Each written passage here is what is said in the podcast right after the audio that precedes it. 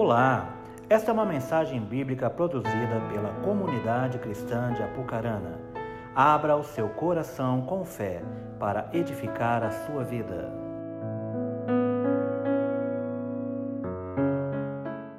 Só um testemunho breve do que, do que eu vejo que Deus está fazendo nesse lugar e tenho certeza que agora à noite também, também não será diferente. Eu falei para a Suelen, falei, amor, não está dando eu ficar aqui sentado no sofá assistindo televisão. E ontem eu fui dormir tarde, ou, antes de ontem também, acordei cedo hoje, eu falei, à tarde eu vou dar aquela dormida para dar uma descansada. Ai, como eu sou inocente. Não consegui. E eu fiquei ali no sofá lutando, e eu olhava para a Sueli e falava, amor, não está dando. Ela, vai lá para o quarto, né? Tipo, vai fazer alguma coisa. E eu fui, irmãos. Eu fui orar. Falei, Deus, né? Deixa eu descansar um pouquinho. E dobrei meu joelho ali no colchão, no chão, no quarto. E comecei a chorar na presença de Deus. E daí a Sueli abriu para me falar uma situação. Daí ela, né? Opa, desculpa. E daí o Lorenzo viu, e quando o Lorenzo vê, já viu, né? Ele vai junto. Aí ele foi e eu falei com ele assim, falei, falei filho, agora nós vamos orar tá bom? E ele ficou quietinho. Aí eu falei, ah, vou aproveitar, ver o que dá. E eu dobrei o joelho e eu baixei minha cabeça no sofá e comecei a orar. E de repente eu olhei para o lado, ele estava com a mão fechada assim, deitado de bruço, falando assim: Papai do céu. Aí ele resmungava alguma coisa: Papai do céu. Falou umas três vezes. Aquilo eu olhei, né? Você imagina, eu já sou chorão por natureza. Aí logo depois ele já me viu deitado, pulou em cima de mim, veio brincar de cavalinho. Acabou esse momento. Mas é só um breve testemunho de algo que eu vivi hoje, porque eu tenho certeza que Deus ele está querendo levar a gente a um lugar diferente do que a gente tem caminhado. Então vamos para a palavra? 2 Samuel capítulo 6. Aleluia. 2 Samuel 6. A partir do versículo 1.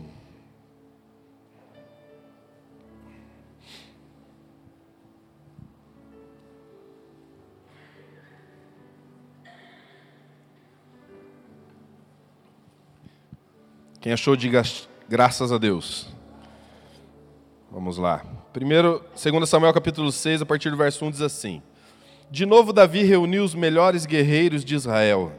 Tinha 30 mil ao todo. Ele e todos os que acompanhavam partiram para Baalá, em Judá, para buscar a arca de Deus, a arca sobre a qual é invocado o nome do Senhor, o nome do Senhor dos Exércitos, que tem o seu trono entre os querubins acima dela. Puseram a arca de Deus num carroção novo e a levaram para a casa de Abinad... da casa de Abinadab, na colina. Uzá e Aiô, filhos de Abinadab, conduziram o carroção conduziam o carroção com a arca de Deus. Aiô andava na frente dela. Davi e todos os israelitas iam cantando e dançando perante ao Senhor, ao som de todo tipo de instrumento, de pinho, harpas, liras, tamborins, chocalhos e símbolos. Quando chegaram à eira de Nacon, Uzá esticou o braço e segurou a arca de Deus, porque os bois haviam tropeçado. A ira do Senhor acendeu-se contra Uzá por seu ato de reverência. Por isso Deus o feriu e ele morreu ali mesmo, ao lado da arca de Deus. Davi ficou contrariado porque o Senhor, em sua ira, havia fulminado Uzá. Até hoje aquele lugar é chamado Perez Uzá. Naquele dia Davi teve medo do Senhor e se perguntou: Como vou conseguir levar a arca do Senhor? Por isso, ele desistiu de levar a arca do Senhor para a cidade de Davi. Em vez disso, levou-o para a casa de Obed-edom, de Gate. A arca do Senhor ficou ali por três meses.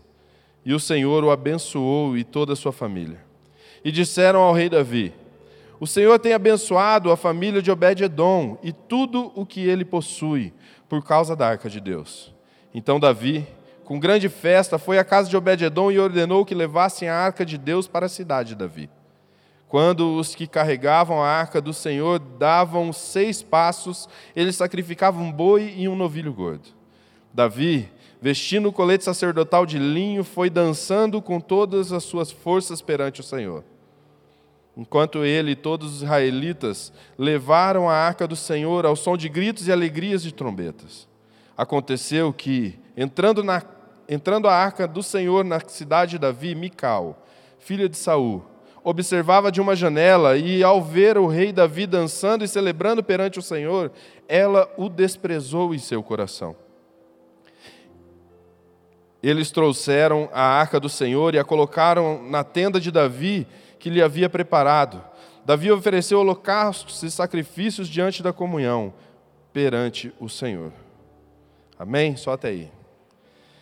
Esse capítulo 6 de 2 Samuel, ele é uma história muito importante do povo de Israel. Ela conta a história, e nesse contexto em que nós lemos, a arca ela tinha sido tirada do povo de Israel pelos filisteus. Ela estava distante do povo de Israel. E nós vemos que isso aconteceu por causa de uma irreverência que aquele povo, principalmente aqueles filhos de Eli, Eli era um sacerdote, uma espécie de governante da época. E os filhos deles eram tão inconsequentes, homens jovens que não respeitavam a presença de Deus e eram capazes de ministrar diante da arca de Deus, que era a presença de Deus, e logo ali na frente do templo, novamente, eles se prostituíam. Uma irreverência tremenda. E por conta disso, a arca foi tirada do povo de Israel e foi levada pelos filisteus. E nós vemos nesse contexto, para que você entenda, a arca ela era um móvel de madeira de acácia, revestida de ouro maciço. Dentro deste móvel tinha alguns itens que representavam a aliança de Deus com o povo de Israel. A vara de Arão que havia florescido, uma porção de maná, as tábuas da lei estavam dentro dessa arca. Mas o principal desse, desse, dessa arca, desse móvel, se colocava em cima dela. Um lugar chamado propiciatório. Um lugar onde os, tinha duas figuras angelicais voltadas às suas asas, e em cima ali era o propiciatório, um lugar onde Deus manifestava a sua glória, um lugar onde Deus se fazia propício, um lugar onde a glória de Deus estava. Ali era o principal, o principal ponto dessa arca. E essa presença, essa glória, essa presença de Deus, ela foi arrancada daquele povo por causa da irreverência, por causa daquilo que eles haviam cometido. Então, essa é a realidade desse texto que nós lemos. Essa é a realidade desse texto que nós acabamos de, de ler aqui em 2 Samuel. Um povo que tinha perdido a presença de Deus. E essa noite eu quero compartilhar com você algo muito impactante no meu coração quando Deus ministrou no meu coração essa palavra. Eu falei de manhã que toda vez que nós vamos ministrar, Deus fala conosco. Mas essa palavra em específico, de manhã eu tremia, porque eu me sentia uma responsabilidade muito grande em poder passar isso para vocês e não estragar aquilo que Deus já tinha ministrado no meu coração. Porque o Senhor, Ele tem algo diferente para que a gente caminhe. Então, essa realidade daquele povo que tinha perdido essa presença, mas nós temos também a responsabilidade como cristãos, como aqueles que conhecemos a Deus, de trazer essa presença para o ambiente em qual nós vivemos.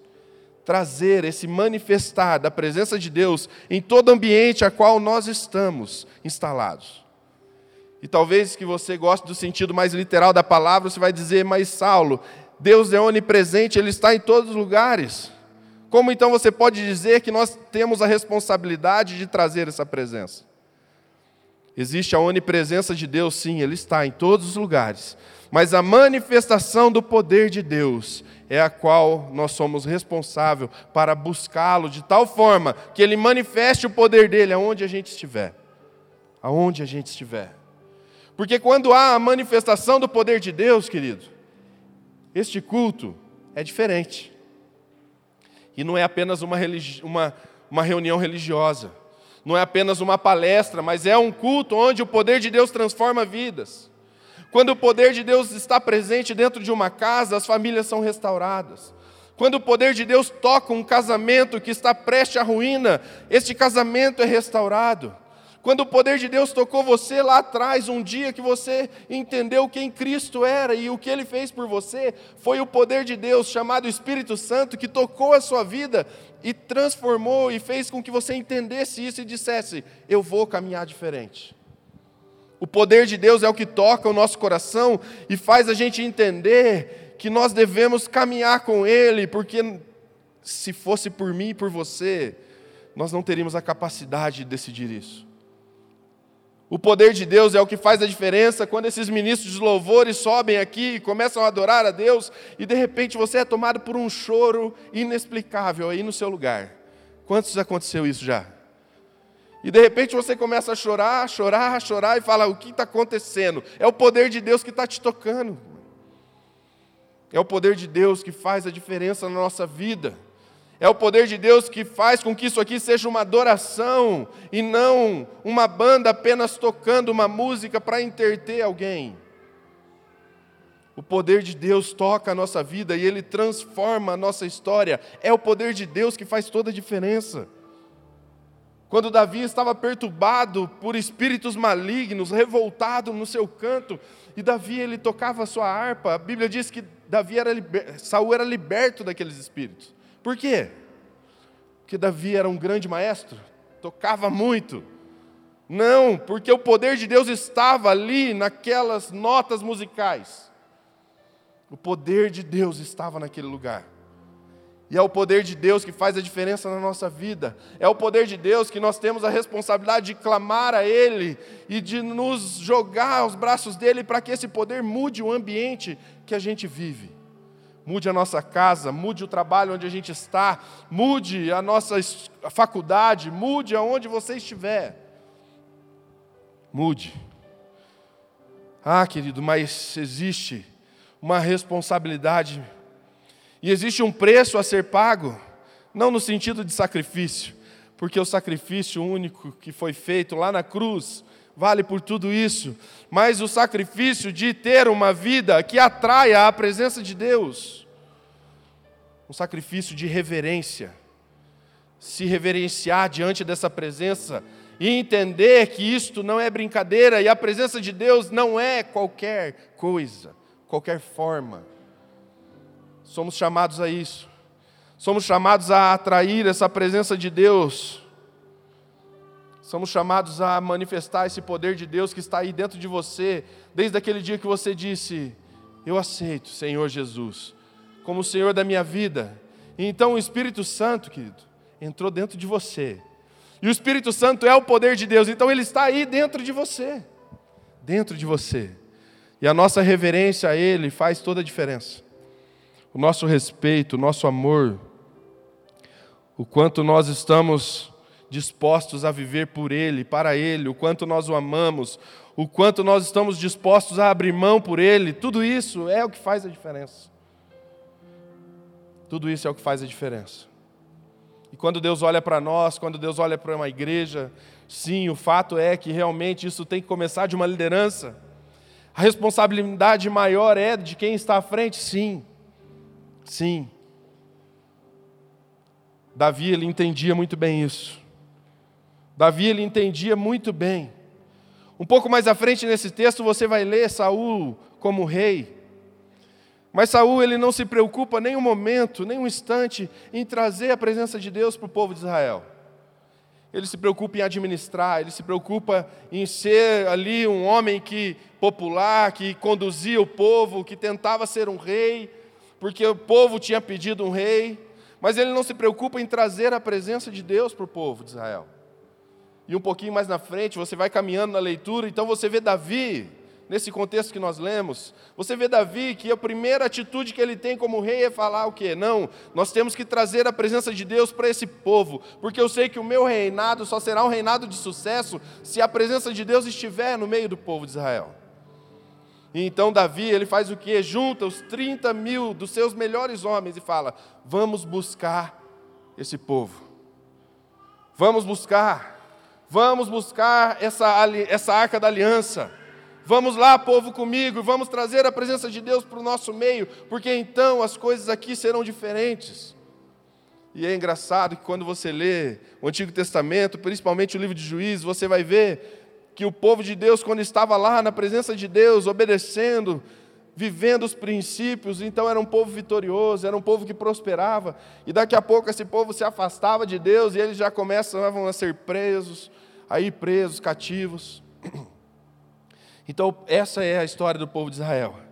E aqui eu chego no, nesse momento em que nós lemos, aonde Davi junta esses homens e pega essa arca de volta dos filisteus e fala: Vamos levar para a cidade de Davi. E no meio dessa história, algo acontece.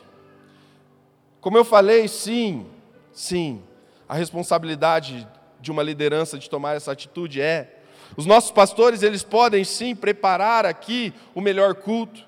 Eles podem administrar essa igreja para que eu e você se sinta confortável nela, entendendo que você está num lugar sério. Você que é líder e vice de célula, você pode ir lá preparar a tua célula, aquele ambiente, arrumar a casa, colocar as cadeiras. A hora que o povo chegar, está tudo preparado. Um louvorzinho já cantando, tudo sendo da melhor forma possível preparado. Você marca a sua reunião de discipulado, você vai lá, prepara um ambiente para os seus discípulos chegarem, você estuda uma palavra para você ministrar a vida deles. Tudo isso é essencial, tudo isso não pode faltar, mas não é o principal. Não é o principal, porque se em tudo isso a presença de Deus não estiver, nada valeu. Se em tudo isso a presença de Deus não for ali real, nada valeu, porque é a presença de Deus que transforma, é o Espírito Santo que convence, é o poder de Deus que transforma as vidas. Davi ele entendia isso, querido. E nesse contexto que nós lemos, existem alguns personagens que fazem parte desse contexto que nos ensinam uma verdade tremenda, tremenda. Uma verdade que nós devemos caminhar para a nossa vida toda. Para a nossa vida toda. E o primeiro personagem que eu quero citar, de todo esse contexto que eu te falei, é usar. O jovem usar. Versículo 3 diz: Puseram a arca de Deus num carroção novo e a levaram da casa de Abinadab, na colina. Uzá e Aiô, filhos de Abinadab, conduziam o carroção. Quando chegaram à eira de Nacon, Uzá esticou o braço e segurou a arca, porque os bois haviam tropeçado. Uzá esticou o braço porque os bois tropeçaram, a arca ia cair no chão, e ele encosta na arca. E a Bíblia diz que Deus fulminou Uzá. Que Deus matou querido. Ele não tropeçou, o carroção não passou em cima. Deus feriu Uzá, a Bíblia diz. Uzá, ele representa aquele homem, aquela mulher que quer a presença de Deus. Ele até quer, mas ele quer do jeito dele. Aquele homem, aquela mulher que vem para um culto, ela senta numa cadeira, ele senta numa cadeira, ele escuta o louvor, ele até bate uma palma, ele chora, ele escuta a palavra. No apelo, no final, ele vem à frente, ele dobra o seu joelho, ele chora de novo, só que a hora que ele sai daquela porta para fora, nada muda.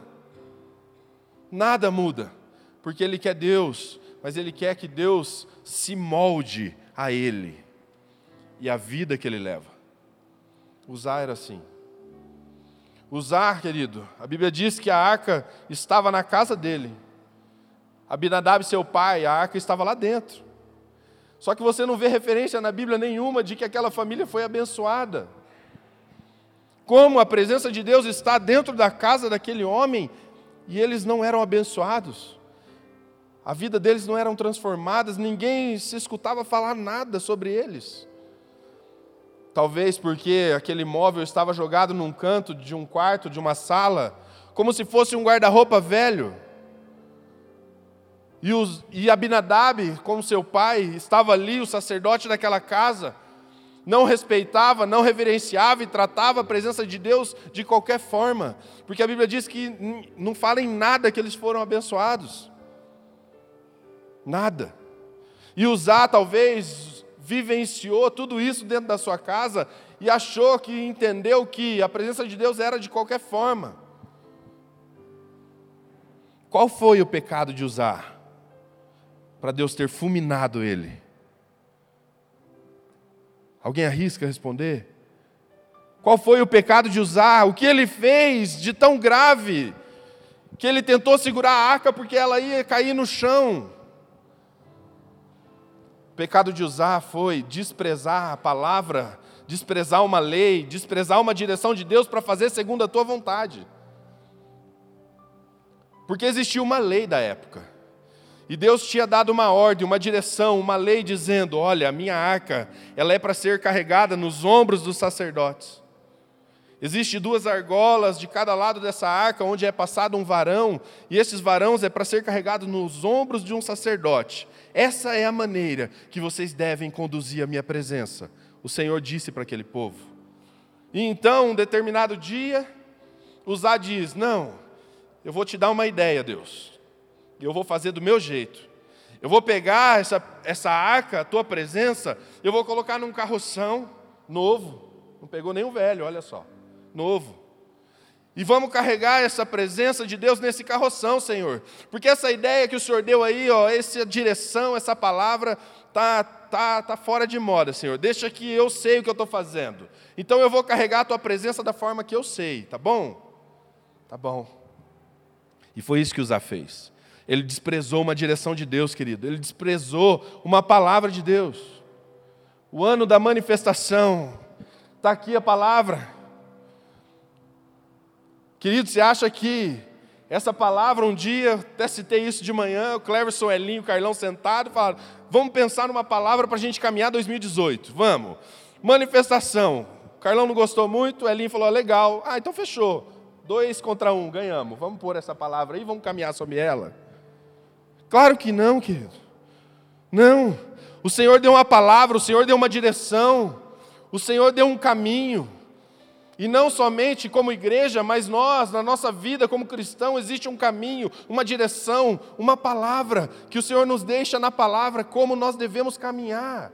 Não é de qualquer forma, não é de qualquer maneira, não é do jeito que eu e você acha, não. O Senhor deu uma direção para nós caminharmos, um propósito, uma palavra. E nós não podemos fazer como usar e desprezar essa palavra, desprezar a direção de Deus e fazer, não, Senhor, eu tenho um caminho melhor aqui. Eu tenho um atalho melhor. Eu tenho um caminho que vai ser menos sofrido, menos doloroso, Senhor. Deixa comigo que eu sei o que eu estou fazendo. Usar representa essas pessoas. Essas pessoas que querem a presença de Deus, mas querem que ela seja da forma que eles querem presença de Deus não é brincadeira. Não é. Uma lei foi desprezada e custou a vida de um homem. Custou a vida de um homem. Quantas e quantas direções de Deus na nossa caminhada como cristão muitas vezes desprezamos. Quantas? Eu sei das que eu fiz e do que eu fiz. Mas cada um examine a si mesmo e sabe da realidade qual tem vivido. Sabe o quanto nós obedecemos e vivemos ao que Deus tem na palavra, ou o quanto nós queremos caminhar segundo a nossa vontade. O Senhor nos chama, querido, para vivermos e para mergulharmos mais fundo, e quando nós escutamos, Senhor, nós queremos porção dobrada, nós queremos Pai, mergulhar em águas mais profundas, é muito bom isso, mas existe um caminho para que isso aconteça. Existe um caminho para que isso se estabeleça na nossa vida, existe um caminho para que isso aconteça no dia a dia. O caminho da cruz, o caminho da reverência, o caminho do respeito, o caminho do amor. O caminho do amor. Do amor. O Senhor quer encontrar em mim, no seu coração, um coração aberto para receber dessa presença, dessa unção, desse poder. Ele quer encontrar isso em nós, a cada dia, a cada dia. Mas não podemos ser como usar e desprezar tudo isso. Quantas e quantas pessoas, quando nós olhamos para fora, ou até mesmo para dentro, Nós vemos pessoas desprezando a palavra de Deus, desprezando o que ele fez, desprezando tudo aquilo que ele depositou, tudo aquilo que ele investiu, toda a palavra que ele lançou, todo o amor que ele derramou, tudo aquilo que ele fez na cruz ou através de alguém na tua vida. E nós olhamos muitas pessoas jogando isso no lixo como se nada tivesse acontecido. Jogando tudo isso no lixo como se ah, tá bom. Do jeito que tá, tá bom. Nós vivemos um evangelho, querido. E nós vemos aí fora um evangelho sendo pregado da graça. Uh, ô oh graça. A graça tudo pode. A graça tudo pode. Porque Deus perdoa, né? Deus é amor. E realmente sim, ele perdoa, meu irmão, ele é amor. Só que as pessoas estão usando a graça como um pretexto para viver uma vida de pecado. As pessoas usam a graça como um pretexto para viver uma vida inconsequente. Para viver uma vida como se Deus parece que mudou do Antigo para o Novo Testamento. E o Senhor, Ele espera de mim e de você, querido, que a gente entenda o quão é importante a presença dEle, o quanto Ele nos ama e depositou sobre a nossa vida, e não temos o direito de fazer da nossa vida aquilo que a gente bem entenda. Nós não temos esse direito, porque Ele comprou a minha e a sua vida com preço de sangue. Ele morreu numa cruz por nós, para que a gente caminhe pelos, pelos caminhos dEle pelos caminhos dele. Parece que existe dois deuses, né? o antigo e o novo. O Antigo Testamento, Deus da lei, não, mas agora o Deus da graça é bonzinho. Ele é tão bonzinho, irmão, que na lei ele diz que se eu fosse pego em adultério, eu devia ser apedrejado. Mas na graça ele diz que se eu olhar para a mulher e cobiçar, eu já adulterei. Já adulterei. E em 1 Coríntios 11, verso 30 e 32, diz assim: Por isso há entre vocês muitos fracos, doentes e vários já dormiram. Mas, se nós nos examinássemos a nós mesmos, não receberíamos juízo. Quando, porém, somos julgados pelo Senhor, estamos sendo disciplinados para que não sejamos condenados com o mundo. Paulo está dizendo para um povo que estava tratando a ceia do Senhor de forma irreverente, dizendo: Olha, muitos entre vocês estão doentes, estão sofrendo, muitos já morreram por causa da irreverência que vocês têm diante das coisas do Senhor. Nem todo sofrimento, querido, é por causa do pecado, amém? Porque se fosse isso, Jesus não tinha sofrido, porque nele não havia pecado. Mas existe sim pessoas que estão debaixo de um jugo por andar uma vida inconsequente, distante do Senhor. Estão debaixo de um jugo porque não vivem princípios do Senhor. Estão debaixo de um jugo severo porque abandonaram o Senhor e decidiram caminhar segundo a sua própria vontade. Sim, nos nossos dias. Esse é usar, querido. Esse é usar.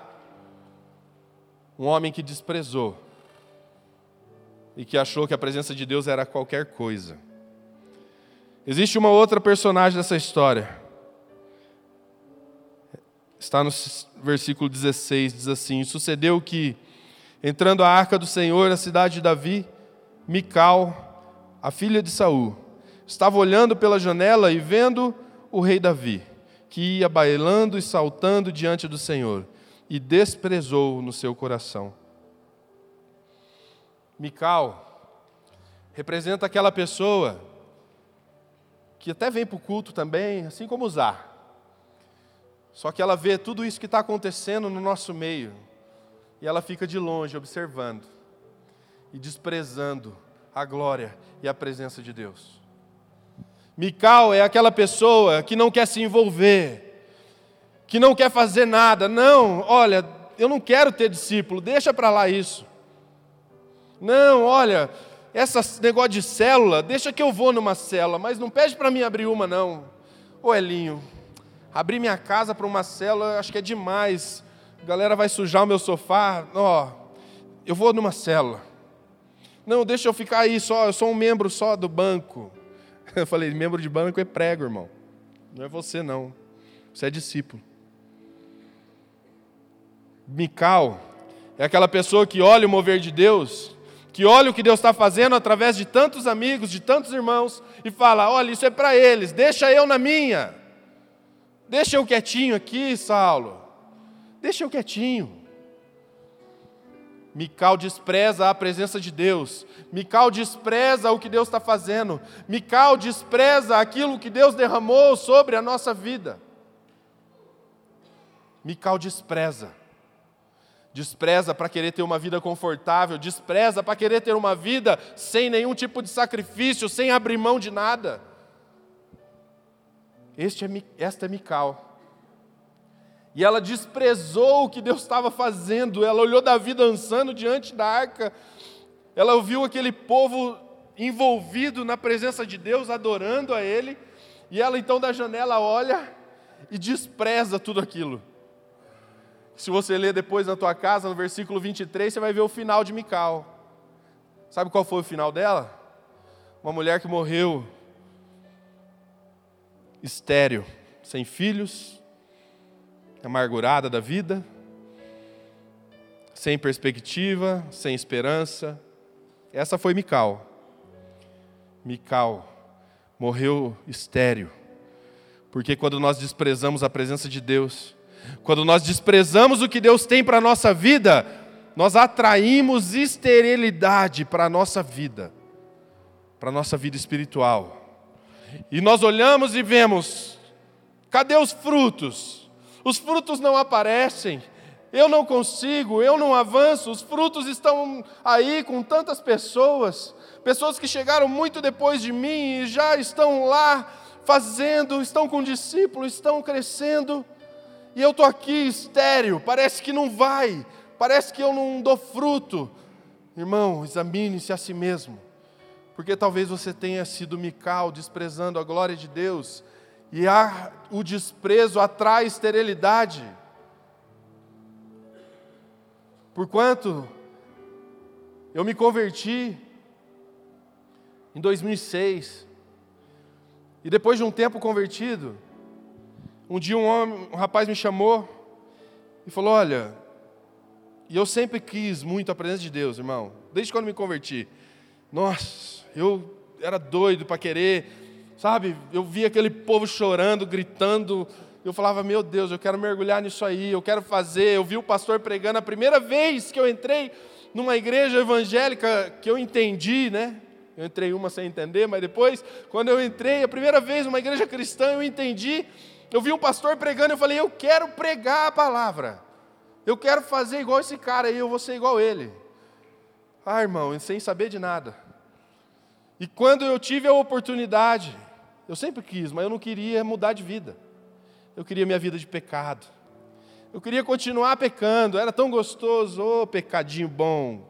Queria carregar aqui pertinho de mim. Marcel falou isso ontem. E eu queria ter essa vida. E um dia esse homem falou para mim assim: Olha, sábado que vem, você vai pregar a palavra. Eu falei: Você é doido, moço? Não. Mas eu sempre quis, a hora que tem a oportunidade eu corro, né? Não, não, deixa quieto esse negócio aí. E deixou quieto, irmão.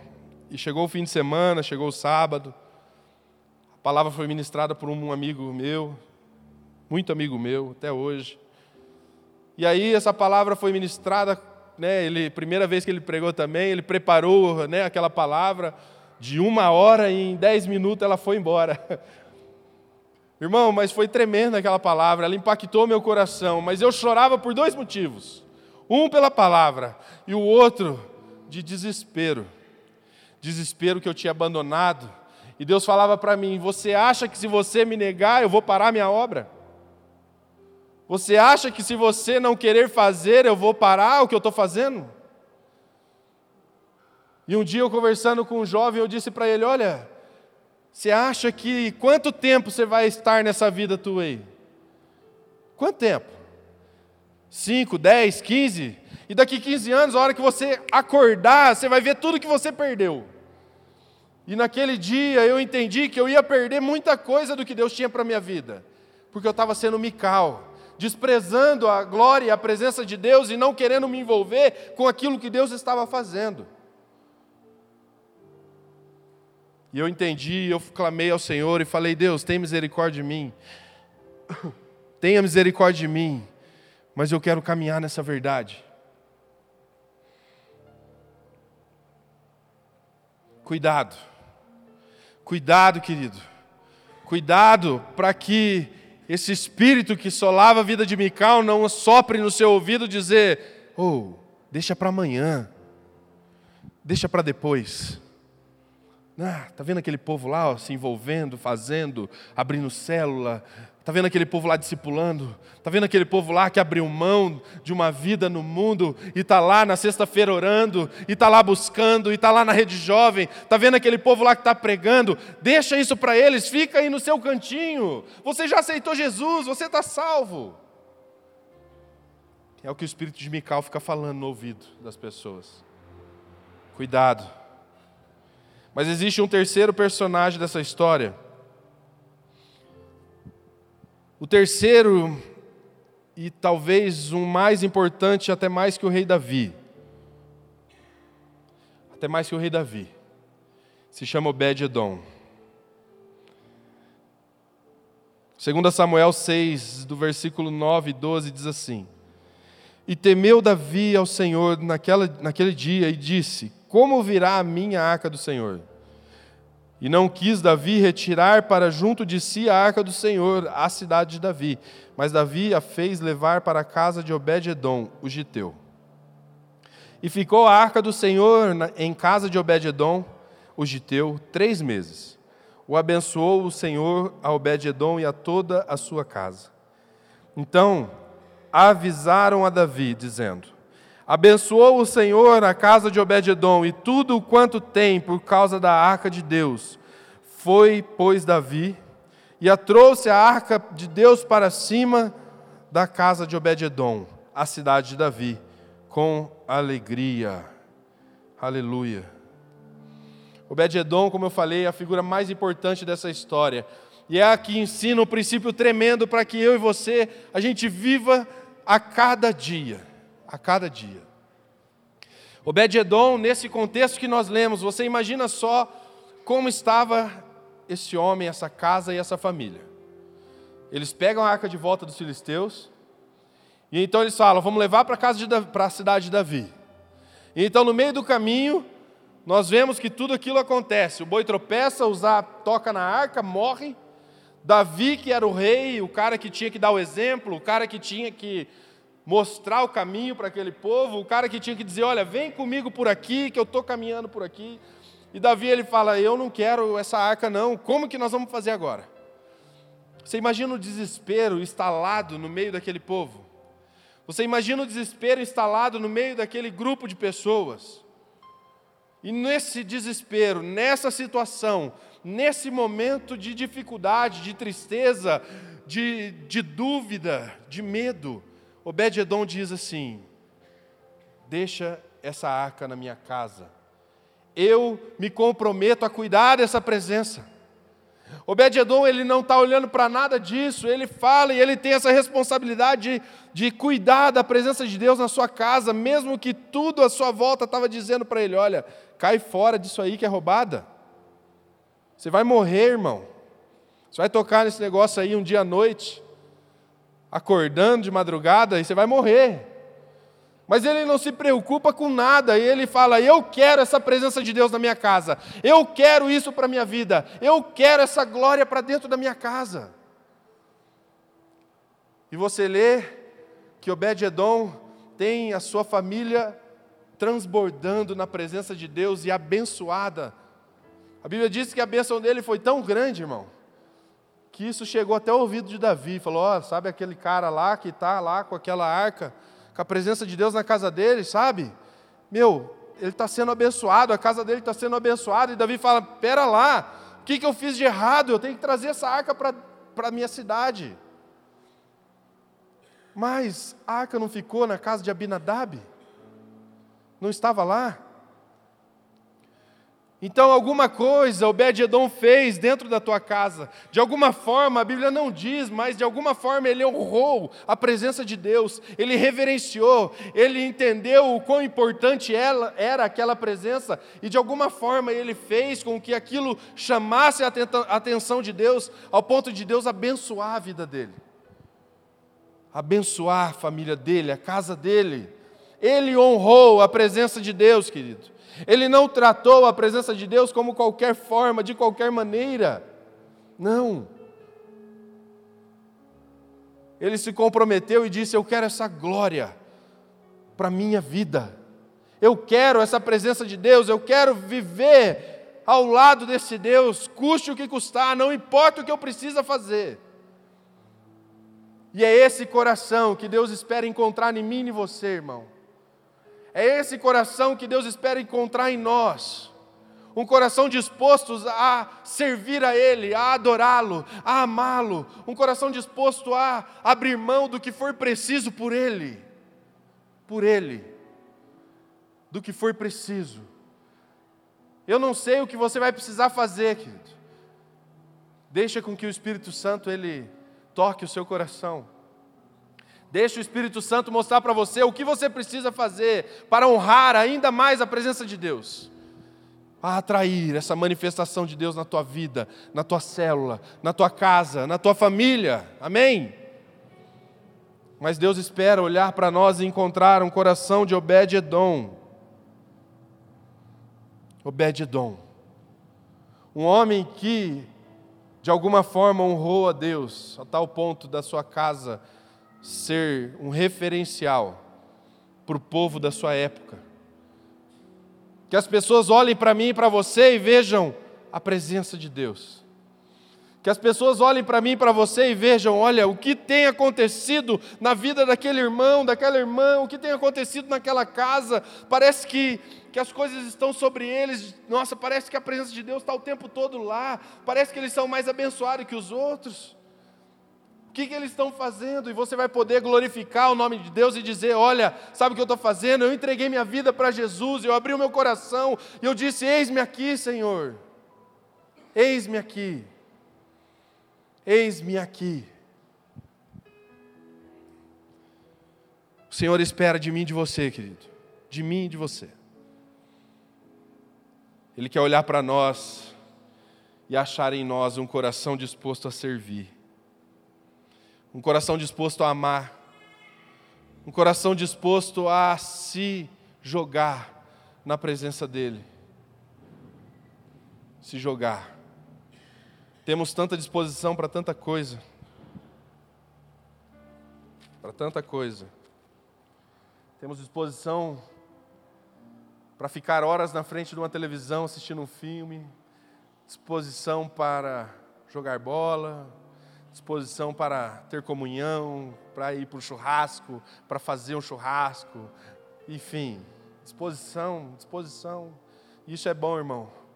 Mas a mesma disposição tem que estar no nosso coração em querer servir a Ele, em querer amá-lo, em querer viver debaixo da vontade dEle, em querer abrir mão do pecado por Ele, em querer abrir mão do que a gente acha por Ele, em querer abrir mão, talvez, muitas vezes, do conforto do seu lar por Ele. Ele espera isso de mim e de você. Isso é um coração de Obed-Edom. A glória de Deus, muitas vezes queremos, queremos tanto a presença de Deus, queremos tanto a manifestação do poder de Deus, mas a manifestação da glória de Deus só vai acontecer publicamente se eu e você cultivá-las no secreto do nosso quarto. Lá, onde ninguém está te vendo, aonde não tem plateia, aonde ninguém vai vir te dar um abraço e dizer: Olha, como você ministrou bem essa noite. Sabe lá onde ninguém te vê? É lá que nós temos que cultivar a presença de Deus no nosso coração. Lá. E eu entrei no meu quarto, eu comecei a chorar quando eu estava preparando essa palavra, e eu fiquei mais ou menos uma hora chorando sem conseguir parar. E a presença de Deus estava ali, naquele lugar, sozinho, orando a Deus, e eu falei: Deus, não tira isso de mim. Não tira essa presença, porque o meu medo era, olha, a hora que eu saí desse quarto, né, eu queria, eu queria que aquele momento se materializasse aqui, agora. E eu falava, Deus, por favor. E passou durante um tempo, não lembro bem quanto tempo foi. E o Espírito Santo falou ao meu coração: então me busque no secreto.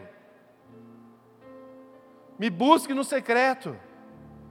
Entrega a sua vida para mim aqui, onde ninguém está te vendo. Deixa eu falar contigo aqui. Abra mão, faça alguma coisa por mim. Chame a minha atenção. Ah, Pai, como é bom a gente chegar aqui e dizer: Aba, Pai, Paizinho, se jogar na presença de Deus. E o Senhor, Ele tem sim essa presença, esse poder para derramar na tua vida essa noite. Ele tem isso, querido. Sabe o que Ele precisa? Sabe o que Ele quer? Olhar para você e encontrar no teu coração um coração de Obed-Edom, disposto a levar a presença dEle para dentro de casa.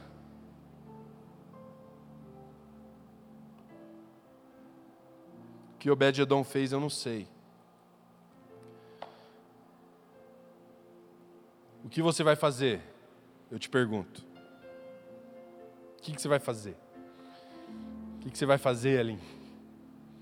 O que você vai fazer, Felipe? O que você vai fazer? Não sei. Mas o Senhor, Ele olha para você e Ele espera que o teu coração se mova a Ele. Ele quer encontrar no teu coração um coração disposto um coração pronto a abrir para Ele e falar: Pai, estou aqui, transforma minha vida. E ontem eu disse para uma pessoa: Olha, na tua mão você tem um sonho, e na outra você tem o sonho de Deus. Talvez o sonho de Deus seja o mesmo que os seus, mas a pergunta é: qual que você vai escolher? Qual? E é o que eu te digo hoje o que você vai escolher? Escolher caminhar e lutar por tudo aquilo que você acredita, por tudo aquilo que você sonha, por tudo aquilo que você almeja, por tudo aquilo que você tem plantado, que você tem conquistado, que você tem almejado para o seu, para o seu futuro? Ou você vai se entregar para Deus e falar: Deus, pega tudo isso aqui, ó, pega tudo isso, tó. Se é meu, se o Senhor vai me dar, se o Senhor vai fazer, amém. Se o Senhor não for fazer, amém também. Mas eu quero viver a minha vida para o Senhor. Para o Senhor. Feche seus olhos. Fecha seus olhos. Para que nada tire a tua atenção.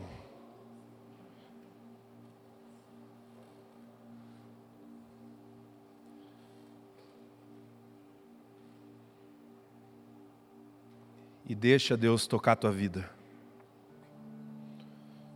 Ora, balabaxeira, balamanabalababababace.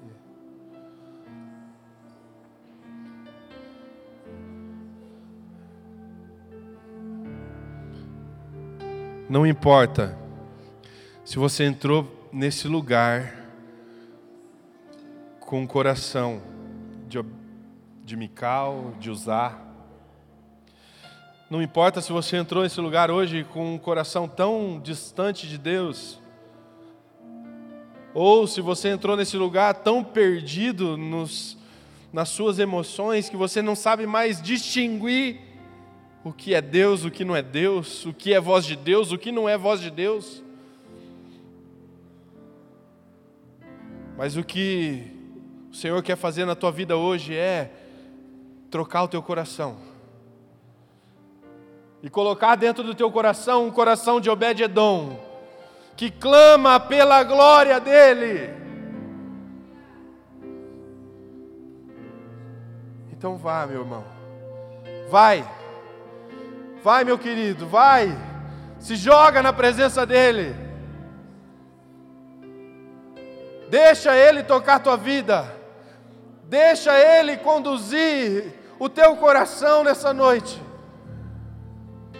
Eu não sei o que você vai precisar fazer, se é gritar, se é chorar, se é se jogar no chão, se é clamar por Ele, eu não sei, mas o Senhor espera de você. Encontrar em você um coração aberto, para que Ele possa manifestar a presença dEle na tua vida. A presença dEle na tua vida.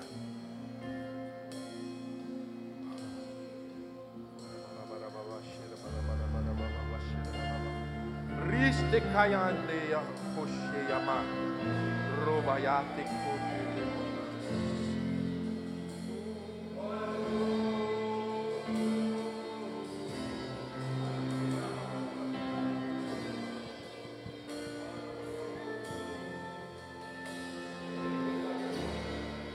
Se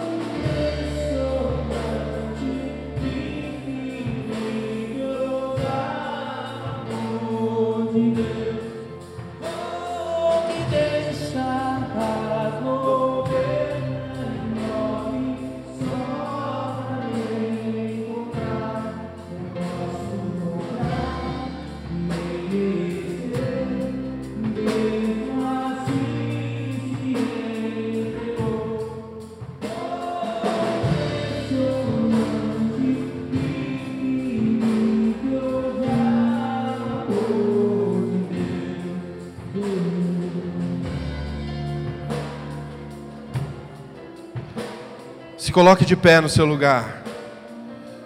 Se coloque de pé no seu lugar, querido. Abra o seu coração. O Senhor, Ele quer tocar a sua vida de forma especial. Ele quer tocar a sua vida de forma especial. Não espere, não espere. Não espere por nada. Não espere por ninguém. Mas se jogue na presença dEle. Mas eu quero falar com você em especial.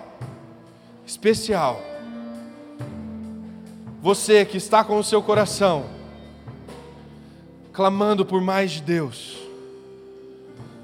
E talvez você não encontra forças para conquistar esse mais de Deus que você tanto pede.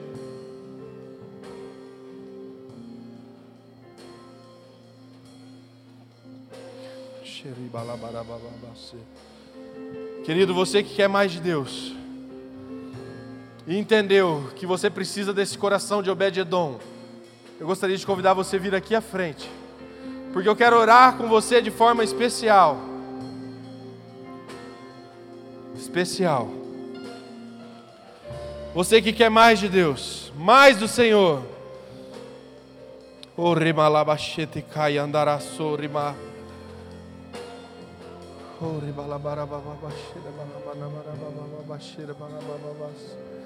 O Senhor espera, querido.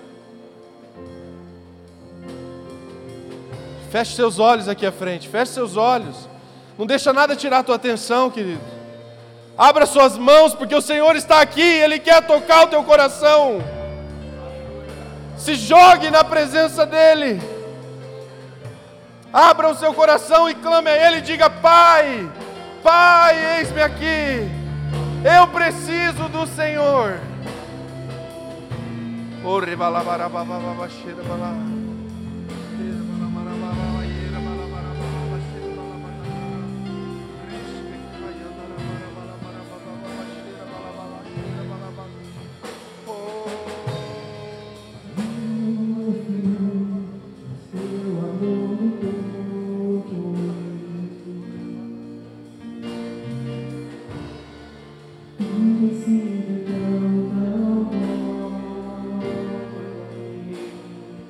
Adore a Ele.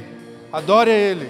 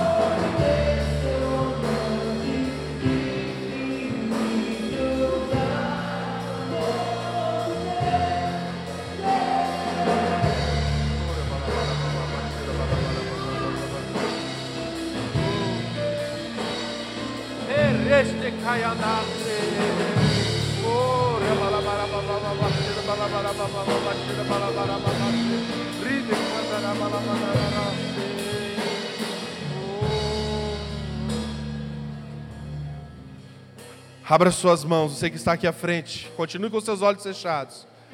Abra suas mãos. Abra suas mãos como se você fosse receber algo de Deus.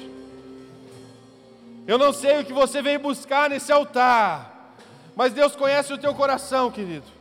Ele conhece o teu coração e Ele quer entregar para você o renovo, Ele quer entregar para você uma vida nova, Ele quer entregar para você a alegria que o diabo tentou roubar, Ele quer entregar para você a vontade de querer fazer a obra dele novamente, Ele quer entregar para você o dom que muitas vezes você enterrou, Ele quer entregar para você toda aquela palavra que Ele já declarou sobre a tua vida há tempo atrás, e talvez o tempo fez com que você esquecesse.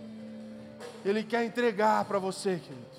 Pai, em nome de Jesus, nós oramos a Ti, nós clamamos a Ti, Senhor, de todo o coração.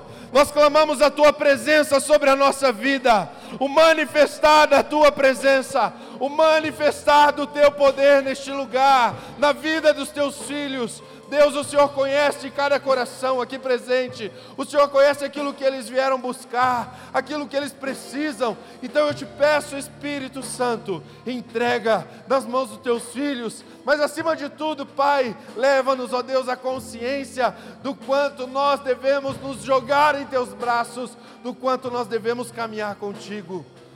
Em nome de Jesus, em nome de Jesus.